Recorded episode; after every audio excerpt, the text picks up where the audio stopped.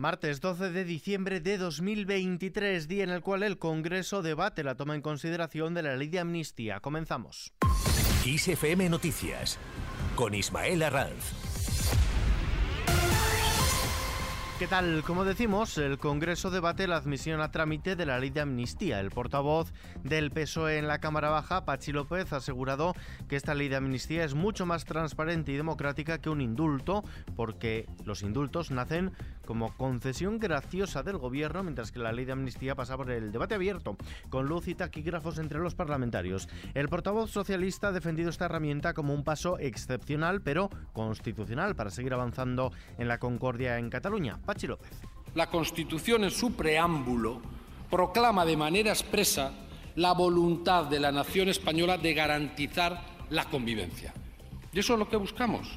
Por eso, para los socialistas, la amnistía es excepcional, pero no es inconstitucional. Y además, aunque ustedes sigan yendo a Europa a hacer el ridículo como lo hicieron con los fondos europeos, con la sedición y como tantas otras cosas, es absolutamente compatible con el derecho comunitario y con el Convenio Europeo de Derechos Humanos. Por su parte, Alberto Núñez Feijóo adelanta que su formación, el Partido Popular, usará todos los recursos legales y democráticos para que la ley de amnistía no entre en vigor. Utilizaremos todos los recursos legales y democráticos que tengamos a nuestro alcance para que no entre en vigor recurriremos ante todas las instancias nacionales e internacionales, políticas y judiciales. Y, por supuesto, derribaremos el muro que este Gobierno tiene por objetivo levantar para dividir a los españoles en dos. Lo haremos con la Constitución, lo haremos con la firmeza de los principios que manteníamos todos y lo haremos con la igualdad, la libertad y la dignidad de los españoles. Y aunque, aunque le moleste al Gobierno, viva la democracia y aunque le moleste a sus socios, viva la Constitución. Además, Feijo ha anunciado que el Partido Popular pondrá en marcha una comisión de investigación sobre los mediadores internacionales entre los pactos del PSOE y el independentismo catalán si el gobierno no da explicaciones al respecto. Mientras tanto, como cada martes, se ha celebrado reunión del Consejo de Ministros. En la de hoy, Hacienda ha fijado el techo de gasto para 2024, un límite de gasto no financiero que será de 199.120 millones de euros es un 0,5% más que en este ejercicio y un nuevo máximo histórico. La vicepresidenta cuarta del Gobierno y ministra de Hacienda, María Jesús Montero, ha insistido en que este techo de gasto es prudente y deja margen para tomar o prorrogar alguna de las medidas para combatir la inflación, algo que se decidirá, dice, antes de final de año. El Consejo de Ministros también ha aprobado la senda de estabilidad presupuestaria que establece un objetivo de déficit al 3% del Producto Interior Bruto para 2024, cumpliendo de este modo el pacto de Estabilidad y Crecimiento. Además, para 2025 será del 2,7% y del 2,5% para 2026. Son las mismas cifras comunicadas a Bruselas en abril. María Jesús Montero, vicepresidenta cuarta y ministra de Hacienda. Ese mayor margen fiscal para las comunidades se une al incremento de los recursos que proceden del sistema de financiación que van a alcanzar el próximo año nuevamente una cifra récord, en concreto 154.000 467 millones. Esto significa un 14,9% más de recursos que los que tenían en el año anterior. El Partido Popular ha mostrado su rechazo a que el Ministerio de Hacienda celebre reuniones bilaterales con cada una de las autonomías para negociar la condonación de la deuda, como ayer anunció la ministra del ramo, María Jesús Montero, tras el Consejo de Política Fiscal y Financiera. El portavoz de los populares en el Congreso, Miguel Tellado, ha mostrado en rueda de prensa su oposición a este formato de negociación, al tiempo que ha defendido que las comunidades tienen autonomía y que desde Génova no se dirigen gobiernos autonómicos. Además, el Partido Popular considera que la reunión propuesta por el presidente del gobierno, Pedro Sánchez, al jefe de la oposición, Alberto Núñez Fijo, ha sido una tomadura de pelo que busca desviar la atención de la ley de amnistía que se empieza a debatir en el Congreso de los Diputados. Miguel Tallado, portavoz del Grupo Parlamentario Popular. Esta tarde se consumará, por tanto, el pago que Pedro Sánchez ha ofrecido a los independentistas a cambio de ser investido presidente del Gobierno. En ninguna democracia europea en ninguna democracia occidental había ocurrido nunca algo semejante. Un presidente del Gobierno es investido a cambio de ofrecer impunidad a quienes tienen que votarle. Estamos ante la constitución de una élite política corrupta que ve amnistiados sus delitos a cambio de su apoyo parlamentario a Sánchez. El gobierno, por su parte, ha emplazado al Partido Popular a abandonar la teoría constante de encontrar excusas y a que su líder, Alberto Núñez Feijóo, acepte reunirse con el jefe del Ejecutivo, Pedro Sánchez, en alguna de las tres fechas que le han propuesto antes de fin de año. Escuchamos a la portavoz del gobierno, escuchamos a Pilar Alegría. Este gobierno, por tanto, ofrece al Partido Popular diálogo, diálogo y acuerdo de modo que esperamos que el Partido Popular, cuanto antes, traslade cuál de las tres fechas eh, de que, que les hemos planteado para mantener esa reunión consideran oportuna para celebrar este encuentro. En esta línea, el PSOE ha emplazado al Partido Popular a proponer temas para dialogar en la comisión de trabajo ofrecida para alcanzar acuerdos, aunque estos deberán estar enmarcados dentro de la Constitución y sin condiciones previas, como la formulada por los populares respecto a la renovación del Consejo General del Poder Judicial. Tan solo quedaría aparte la ley de amnistía que se debate en el Congreso. Además, el portavoz de los socialistas en la Cámara Baja, Pachi López, ha avanzado que su partido denunciará ante la Fiscalía a Vox por las palabras del líder de esta formación, Santiago Abascal, de que el pueblo querrá colgar a Pedro Sánchez de los pies, así como por los ataques a las sedes socialistas. Queremos que caiga sobre Abascal y sobre Vox todo el peso de la ley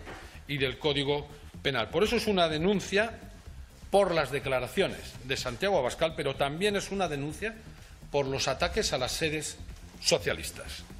Los asedios, los acosos, las amenazas y los ataques a esas sedes constituyen, bajo nuestro punto de vista, un ejemplo claro de delito de odio contra el Partido Socialista. Y esto es algo intolerable en democracia. El presidente de Vox, Santiago Abascal, se ha mostrado encantado con la denuncia por un delito de odio que le interpondrá el gobierno, aunque le ha invitado a presentarla ante los jueces en lugar de ante la fiscalía, que depende del propio ejecutivo de Sánchez. Además, recrimina también a Feijó que se haya sumado a las condenas por sus propias palabras sobre colgar a Sánchez de los pies.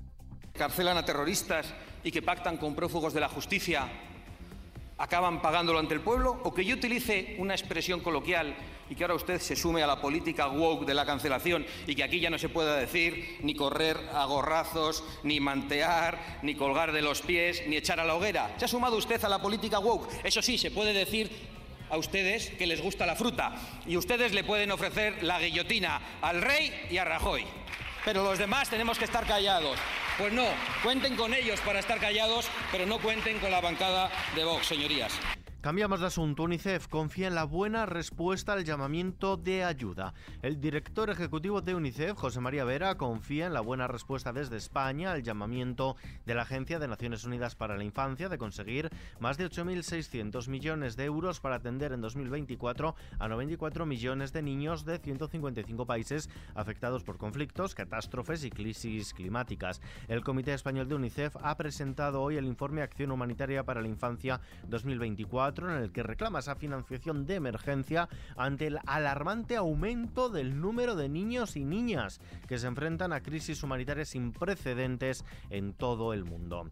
Más cosas, se acerca la Navidad y la Casa Real ha distribuido hoy martes la felicitación navideña de los reyes y sus hijas. Esta ocasión se trata de una fotografía de los cuatro en el Palacio Real tomada el pasado 31 de octubre, día en que la princesa de Asturias, la princesa Doña Leonor, cumplió 18 años y juró la Constitución en el Congreso. Como es habitual, la felicitación se completa con la firma de los reyes y sus hijas, que en su posado visten del mismo modo en que lo hicieron en estos actos institucionales. La Casa Real también ha difundido la felicitación de los reyes eméritos don Juan Carlos y doña Sofía. Por cierto, se pueden ver en nuestra web en xfm.es. En los mercados, el IBEX 35 ha cerrado con un descenso del 0,78%, encontrando así su segunda jornada consecutiva a la baja. Pese a ello, consiguió retener los 10.100 puntos y finalizó en los 10.118. La mayoría de la tabla se ha teñido hoy de rojo, con Merlin Properties a la cabeza, dejándose por el camino un 2,78%. Del lado opuesto, 10 valores acaban en verde con ascensos menos pronunciados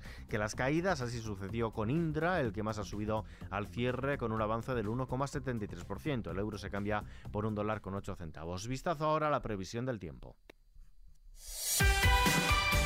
Meteorología prevé para mañana miércoles un descenso acusado de las temperaturas en la península ibérica que será más notable en zonas de montaña y en el sureste, donde también habrá heladas que podrían ser más intensas igual que en los Pirineos.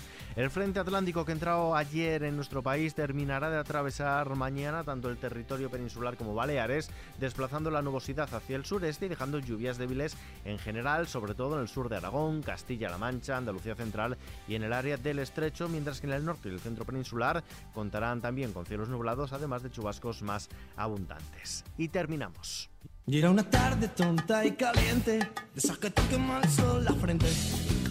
Stop ha anunciado una gira por América para conmemorar su 25 aniversario que les llevará a Miami, Buenos Aires, Caracas, Lima y Santiago de Chile, donde presentarán su próximo disco, Estopía, que lanzarán en la primavera de 2024. El dúo catalán ya agotó las entradas de los dos conciertos anunciados hace poco más de dos semanas para el 22 de junio en el Civitas Metropolitano de Madrid y el 10 de julio en el Estadio Olímpic de Barcelona. Ahora los hermanos Muñoz han comunicado a sus seguidores que la gira pasará previamente por América.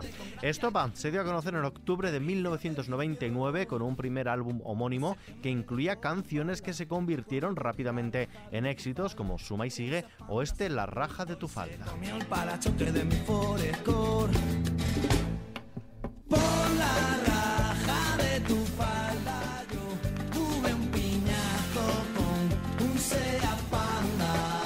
Noticias nos despedimos por hoy, pero la información continúa puntual a su cita cada hora en los boletines de XFM y ampliada aquí en nuestro podcast XFM Noticias. JL García en la realización, un saludo de Ismael Arranz, hasta mañana. Llegamos tarde para variar y el tío del garito está mosqueado, porque aún hay nada montado y la gente entra que te entra. Y yo enchufa que te enchufa, mi hermano prueba que te prueba.